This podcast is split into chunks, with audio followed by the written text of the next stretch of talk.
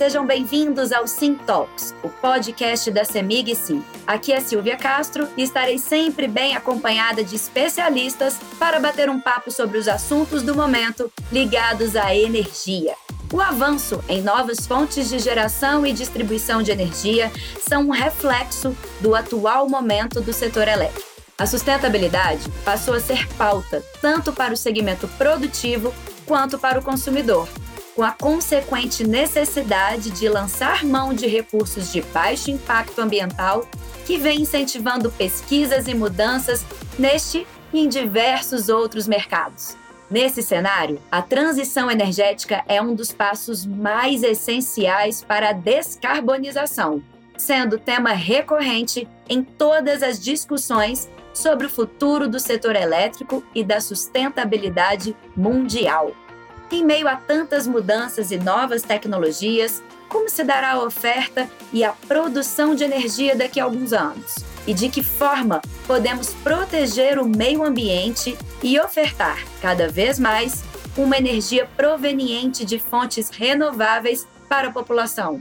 Para falar desse tema, vamos conversar com Luciana Braga, PhD em Economia da Energia, professora e coordenadora de Gestão Ambiental na ANP, e também com Leonardo Leite, doutor em Engenharia Elétrica, consultor técnico na FITEC e professor universitário. Luciana e Leonardo, sejam bem-vindos ao Sim Talks. Bom dia, Silvia. Bom dia, Leonardo. É um prazer estar com vocês aqui hoje. Bom dia, Silvia. Bom dia, professora Luciana. Também é um prazer estar aqui nesse podcast para conversar aí sobre um tema tão importante e atual na agenda mundial, que é a transição energética. Como você bem disse, né, Leonardo? Nunca se falou tanto sobre a questão das fontes renováveis, sobre transição energética, né? Um exemplo disso é que a energia fotovoltaica já atingiu 28 gigawatts de potência instalada no país. E aí eu vou perguntar para vocês sobre a opinião que vocês têm a respeito desse processo de transição energética, mas vou começar perguntando para a Luciana, para quem ainda não entendeu direito, o que, que é a transição energética? A transição energética é uma parte desse processo de redução de emissões, baseado no processo de transformação do setor de energia. É um movimento onde se busca substituir as energias fósseis, que emitem dois gases importantes que são muito prejudiciais ao clima, né, que é o metano e o gás carbono carbono, substituindo essas fontes por fontes renováveis. Então, assim, busca-se uma eh, economia de baixo carbono. Isso vai demandar um conjunto de medidas, como ampliação do uso das energias renováveis, novos combustíveis mais sustentáveis, o aumento do nível de eficiência energética e o desenvolvimento e implementação de novas tecnologias, né, especialmente as tecnologias de captura e armazenagem do carbono, como CCUS, por exemplo. Perfeito. Leonardo, como é que você vê essa essa transição né, que a gente está passando. Eu vi um dado é, recentemente falando que o Brasil já chegou a mais de um milhão de telhados solares, por exemplo. Como é que você tem visto aí essa transição? Pois é, né, falando especificamente do setor elétrico, né, onde é um setor muito importante incluído nessa discussão da transição energética, é, a gente pode entender o nosso sistema elétrico como um sistema hidrotérmico. Quando se fala que o sistema é hidrotérmico, é que as fontes de geração são baseadas principalmente em energia hidrelétrica e energia térmica. Né? É, a matriz energética brasileira né, é predominantemente hidrotérmica. Cerca de 78% das fontes para geração de energia elétrica no país é, são é, renováveis hoje, o que nos coloca numa posição muito confortáveis. Né? Para se ter uma ideia, em falando de energia elétrica no mundo, esse índice de renovação da matriz é cerca de 27% apenas. Né?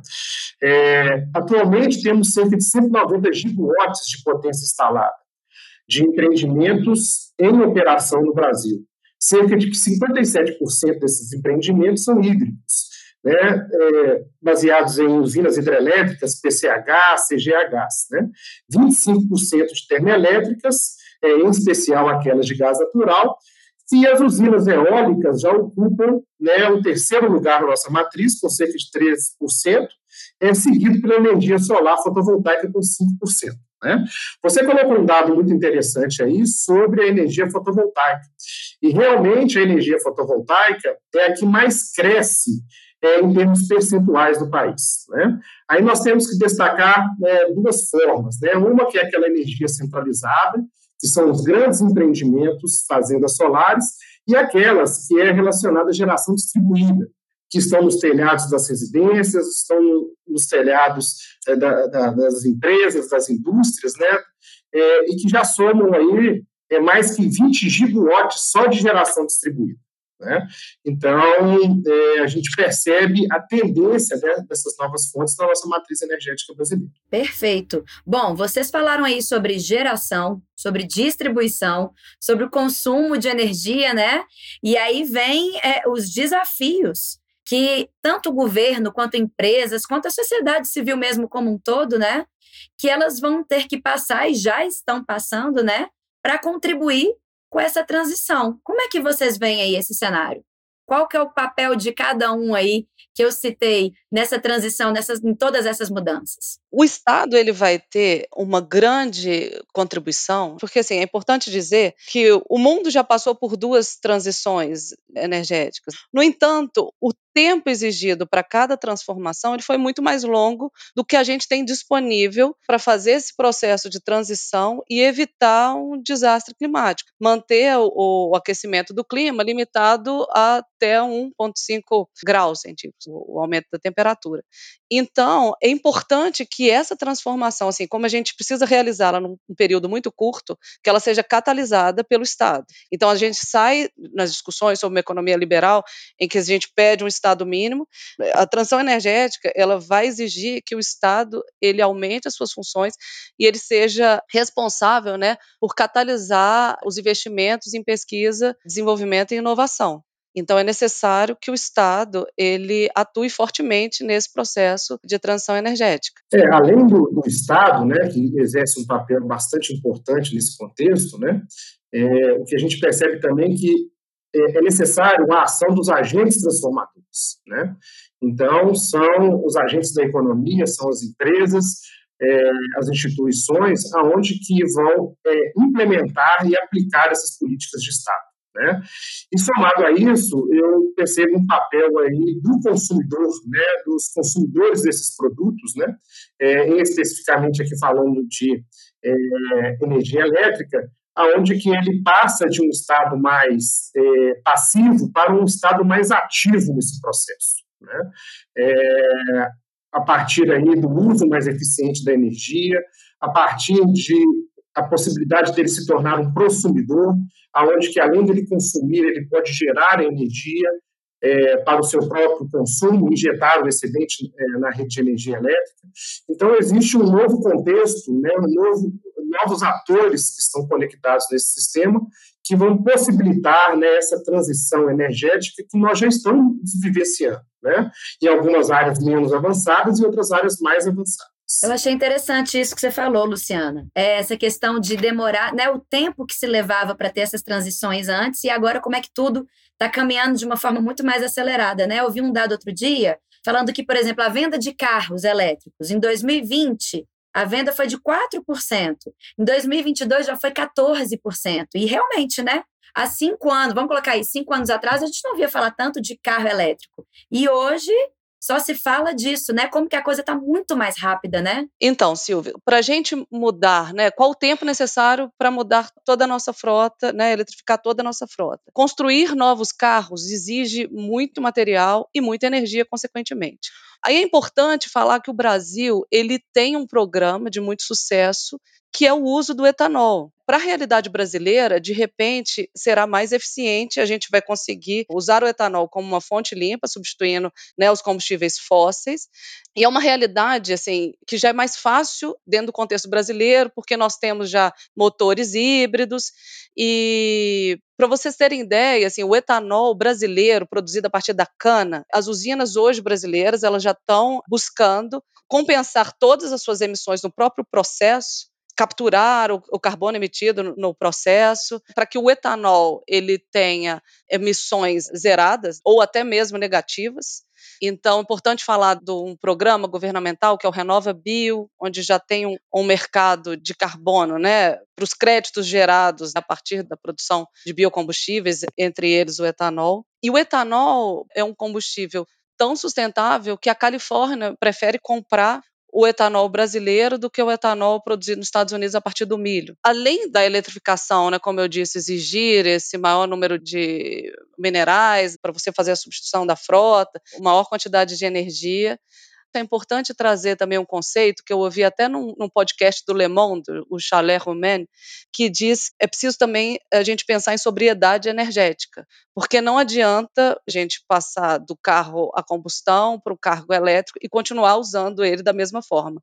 Uma pessoa dirigindo um carro elétrico também é um uso de muito material e de muita energia pouco eficiente. Então, a eletrificação da frota, né, carros elétricos, eu acredito que ele não seja a única solução. A gente precisa pensar né, numa, na mobilidade por transportes coletivos mais eficientes, né, mais agradáveis, que vão contribuir também nesse processo de transição energética. Além disso, pessoal, é, quando se fala dessa eletrificação da mobilidade, é, nós temos que pensar também é, na conectividade desses carros, desses veículos é, elétricos com sistema de energia elétrica. Né?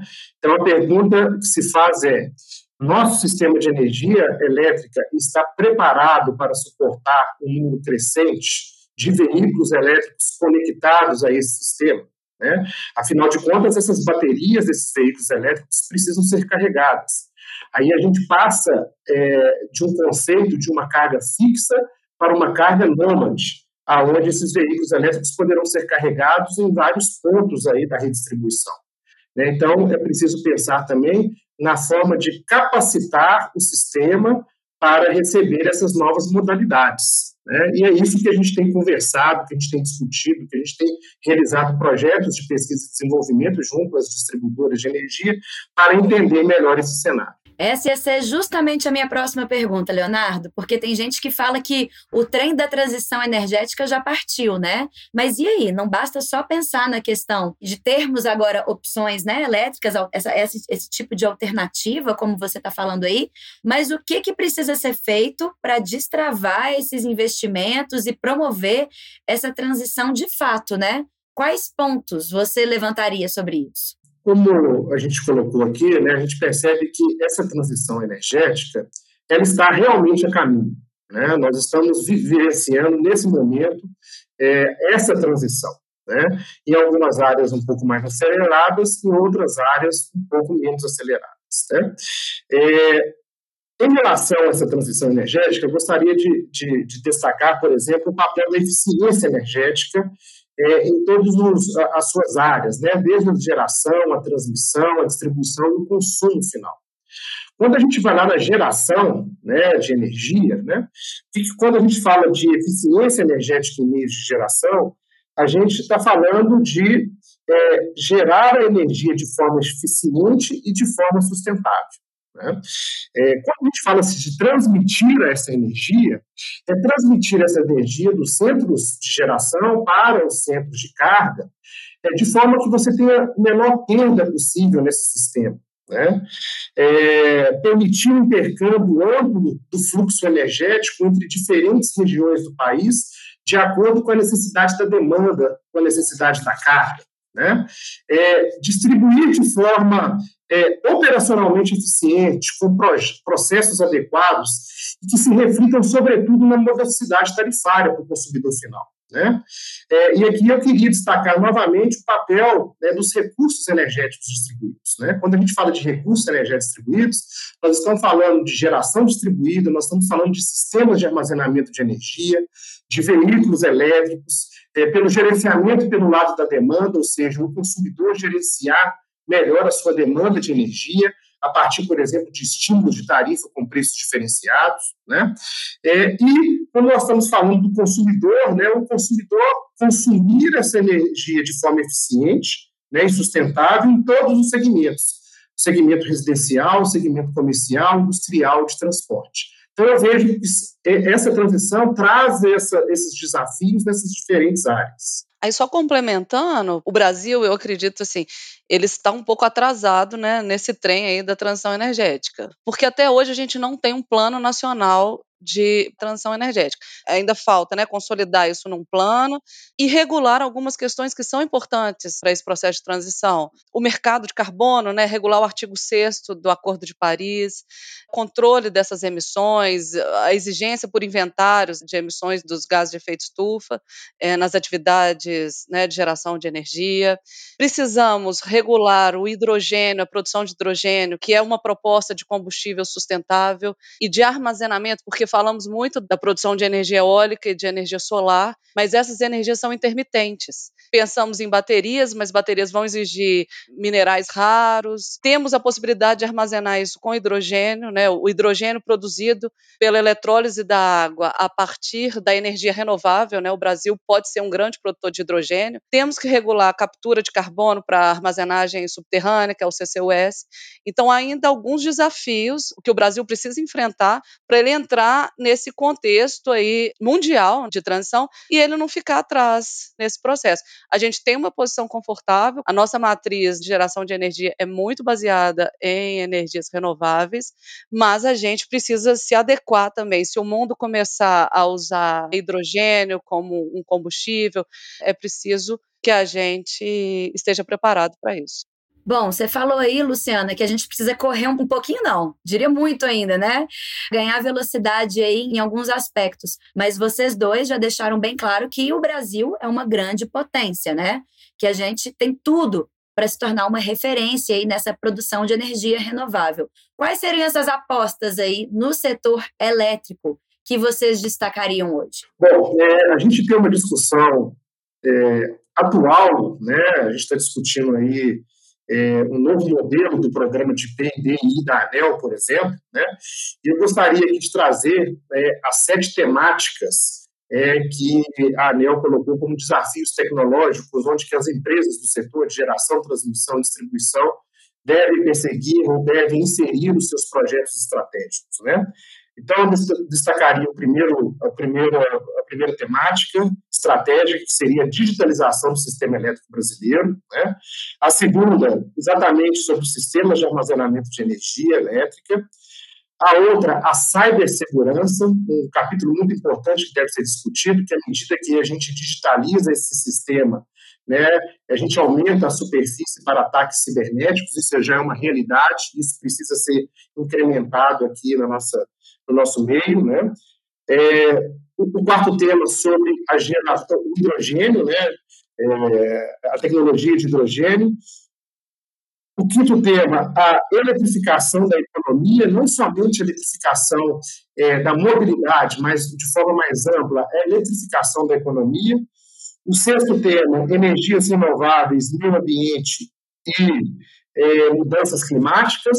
E, por fim, o sete temas de novas tecnologias disruptivas para suporte ao sistema elétrico, como, por exemplo, né, a inteligência artificial, realidade virtual aumentada no setor são várias frentes que o Brasil precisa atuar realmente para promover a transição energética. E aí, só para trazer um dado assim do setor de óleo e gás, hoje o Brasil tem uma posição relevante na produção de óleo e gás por causa do pré-sal. A maioria desses contratos do pré-sal, né, uma parte da renda que vem para o Estado, ela deve ser aplicada nesses projetos né, de pesquisa e desenvolvimento. O Brasil precisa deixar isso regulamentado de forma adequada, a renda né, com a produção dos combustíveis fósseis, para que a gente tenha condições de promover promover essa transição rumo à produção né, de fontes mais limpas de energia. Bom, vocês já falaram aí algumas palavras que elas fazem parte daqueles 5 Ds que a gente tem escutado muito hoje em dia, né? Que é a descarbonização, a descentralização,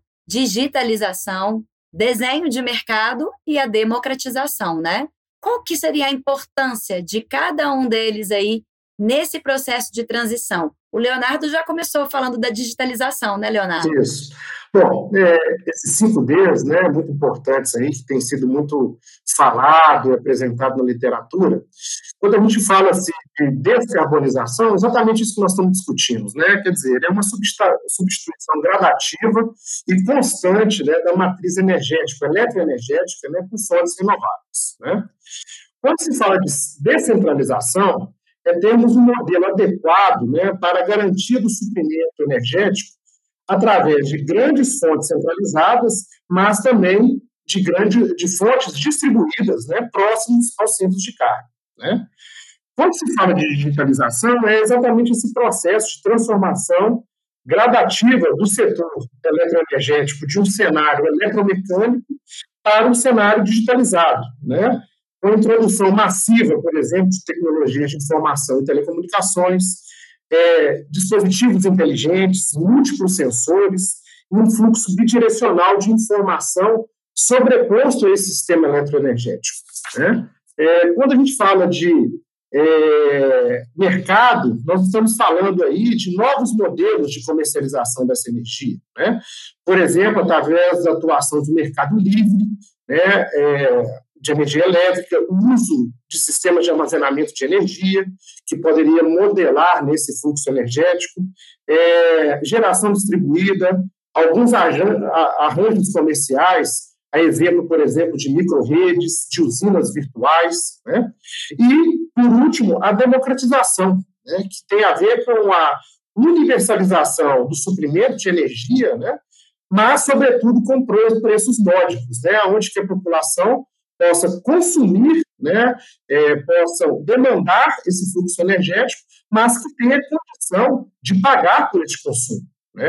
O que a gente observa hoje é um preço muito elevado por vários fatores, é a energia elétrica, por exemplo. Né? E como é, fornecer essa energia de forma sustentável em toda a sua cadeia, é, chegando ao consumidor final com preço acessível, né? que ele tenha uma energia é, renovável, energia é, com alta qualidade de suprimento e, contudo, com preços que estão dentro de um patamar aí aceitável. De que essa transição energética ela seja justa e inclusiva, com ênfase na melhoria da qualidade de vida dos grupos sociais mais vulneráveis. Então é importante que a gente pense, né, em todo esse processo, em ter energia, né, limpa, acessível, né, e a preços competitivos e que ela seja acessível especialmente à população de baixa renda, contribuindo né, para uma maior expansão das atividades econômicas e de bem-estar. Dar condições, né? Para que todo mundo faça parte desse processo, né? Sim, sim.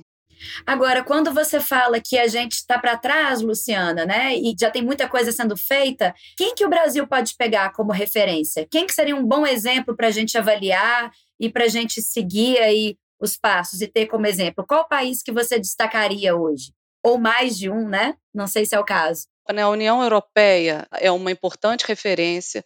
O Reino Unido, por exemplo, tinha sua geração elétrica baseada no carvão. Hoje é uma parcela muito pequena. A Europa ela já está adiantada né, nesse processo de transição energética. Tem um mercado de carbono né, regulado. É uma importante referência para o Brasil. Né?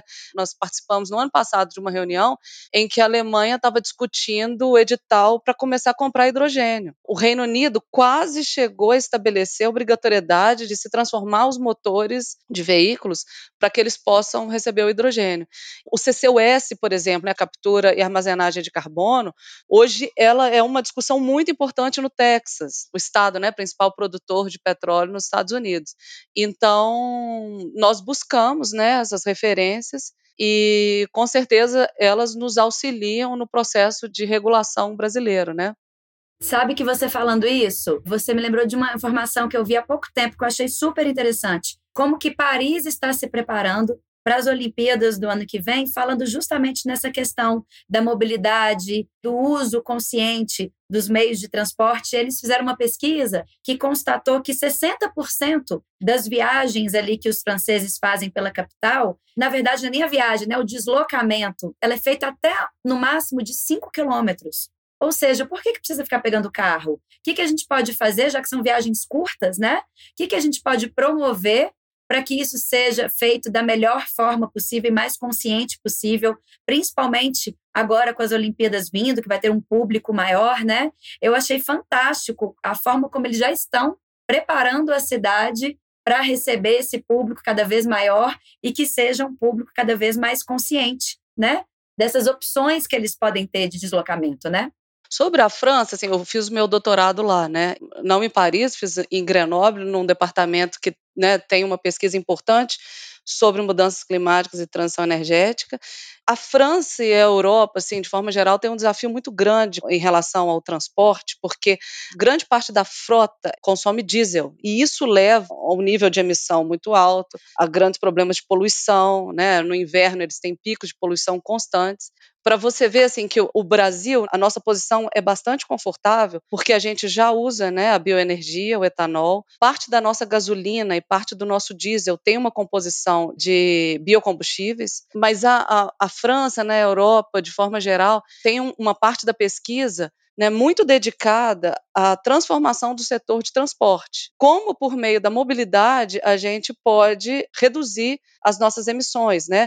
O incentivo ao deslocamento a pé, por bicicleta, por meio de transportes públicos, eles realmente eles estão um pouco na nossa frente, né?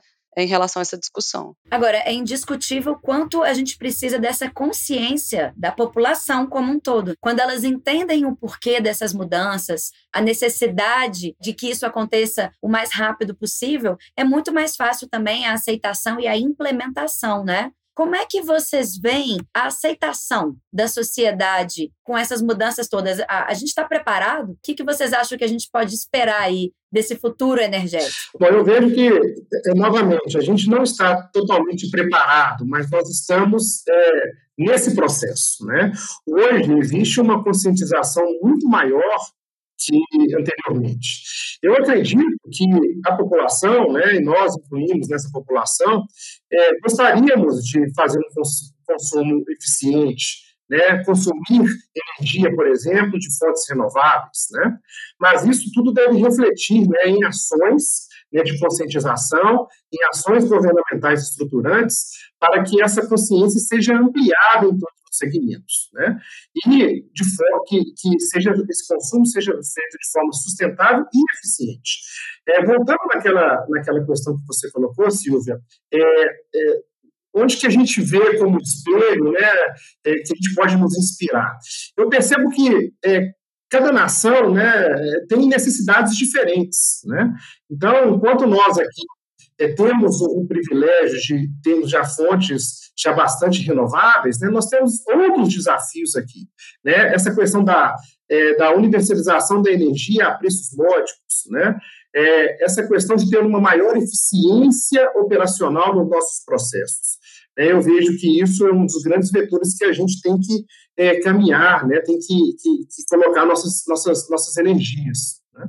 É, eu vejo dessa forma é importante pensar nas transições possíveis que a gente pode fazer individualmente. Podemos ter maior consciência no uso né, da nossa energia, evitar desperdícios, Podemos priorizar combustíveis que emitem menos, como etanol, biodiesel. Podemos também pensar no nosso consumo de carne bovina, criação de gado de corte, né? Ela é o segundo setor responsável pelas emissões de gases de efeito estufa.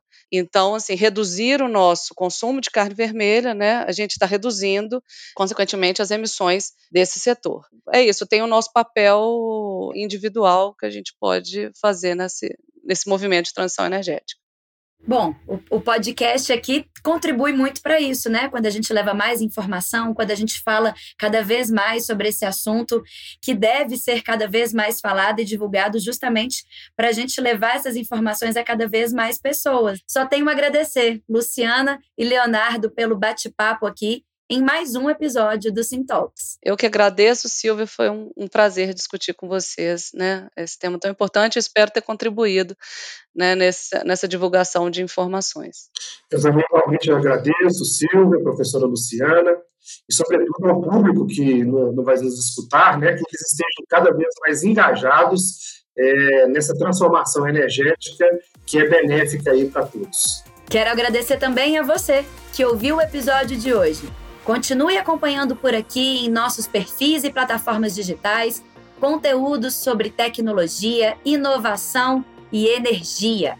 Siga o nosso perfil e lembre-se de classificar o nosso podcast com cinco estrelas. Compartilhe e comente em suas redes sociais. Faça parte também da nova era da energia. Acesse semigsim.com.br simule a sua economia e tenha desconto na sua conta de luz todos os meses. Até o próximo encontro.